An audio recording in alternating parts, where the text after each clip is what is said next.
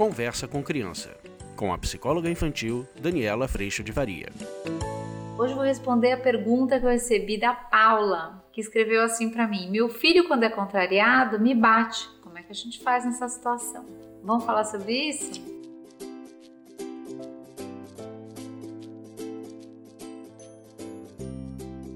Então, turminha, às vezes acontece, né? Às vezes essa criança você vai lá e fala, não vai dar, com todo o amor do mundo, e catabafo, te vem, tapa de tudo que é lado, puxa, chuta, ju, puxa o cabelo, chuta a gente, é um show de horror. Mas por que será que as crianças fazem isso? Principalmente as crianças menores. Normalmente, quando as crianças menores fazem uso do tapa, do puxão, do chute e assim por diante, isso acontece porque elas ainda não têm recurso verbal para colocar para fora esse vulcão de irritação, chateação, raiva, de tudo isso que ela está sentindo. Eu sou muito a favor da gente parar isso, então nem que seja segurando, falando não, não, bater na mamãe não pode, bater no papai não pode. Mas eu entendo, e aí a gente tentar dar recurso para essa criança. Mas eu entendo que você tá chateado porque a gente vai ter que ir embora do parquinho. E eu sinto muito. Mas foi tão importante o parquinho para você. Vamos combinar que nós vamos voltar o mais rápido possível? Normalmente, quando a gente traz para essa criança o acolhimento, a gente traz uma voz de compreensão, essa fúria ela tende a se esvaziar. O ponto é, ela ainda não tem recurso para dizer isso de outra forma. Então, uma das formas que a gente pode conseguir fazer diferente é depois que essa criança se acalma, você ajudar. Ela estava muito ruim embora do parquinho, você bateu na mamãe porque você queria ficar mais no parquinho. Então, assim, na hora que a gente consegue colocar em palavras ou ajudar essa criança a colocar em palavras, a gente está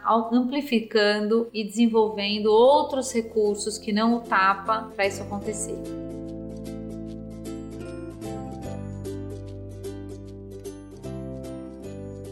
Quais são as armadilhas, gente, importantes? Quando isso está acontecendo, a gente pode cair na armadilha de não querer frustrar a criança para que não venha o tapa. E essa é uma das armadilhas importantes, porque nessa situação a gente está sim permitindo que uma criança, às vezes pequena, com seus 3 anos, 4 anos, 2 aninhos, que ela fique sendo gerida por ela mesma. Então imagina que nessa história você não quer contrariar. Quando eu faço esse movimento de não querer contrariar, por quê? Porque eu não quero que venha essa resposta, o que acaba acontecendo é que essa criança está por conta dela mesma. Esse é às vezes um lugar de muita insegurança. Então uma das coisas que a gente pode sim fazer é, sabendo que isso pode acontecer, a gente já ir falando, eu sinto muito, trazendo um acolhimento para esta fala, mas jamais deixar de falar. E caso o tapa venha acontecer, você pode segurar e aí trazer para, não pode bater na mamãe ou no papai, mas trazer junto o espaço de consideração e compreensão. Mas eu entendi que tá ruim para você ir embora do parquinho.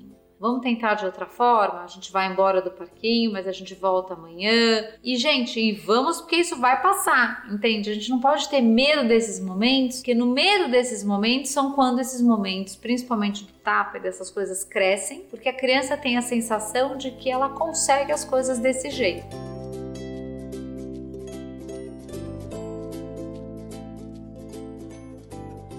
O nosso grande desafio, grande desafio, Paula, é acolher a criança no que ela está dizendo que está vindo por trás desse tapa, corrigir o tapa e considerá-la numa próxima oportunidade. Então a gente vai voltar no parque. Vamos combinar que a gente vai voltar no parque esse fim de semana, porque entendi que isso é importante para você. Quanto mais a gente for trazendo a criança para esse espaço, menos esse momento de fúria e que às vezes vem sim com descontrole se faz necessário é desafiador, mas se a gente for caindo nas armadilhas disso, de sobre que mãe você é, isso, tá, tá, tá, tá, tá, tá, ao invés a gente olhar isso como oportunidade de aprendizado, a gente vai perder muito mais energia esperando que isso já não estivesse mais acontecendo do que lidando com a oportunidade que está aparecendo essa criança está frustrada e é assim que ela comunica isso. Sendo acolhida na sua frustração e sendo convidada a comunicar de outras formas, a tendência é que essa forma, porque a comunicação foi eficiente, não vá sendo mais necessária. Minha mãe já me entendeu, eu não preciso bater nela para que ela me entenda. Eu fui compreendido. Isso dá um lugar de sossego e aconchego.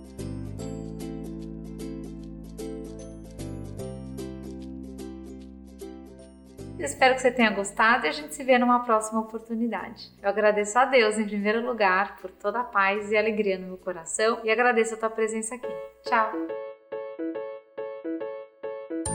Você acabou de ouvir Conversa com Criança, com a psicóloga infantil Daniela Freixo de Faria. Mande seu e-mail para conversa@danielafaria.com.br.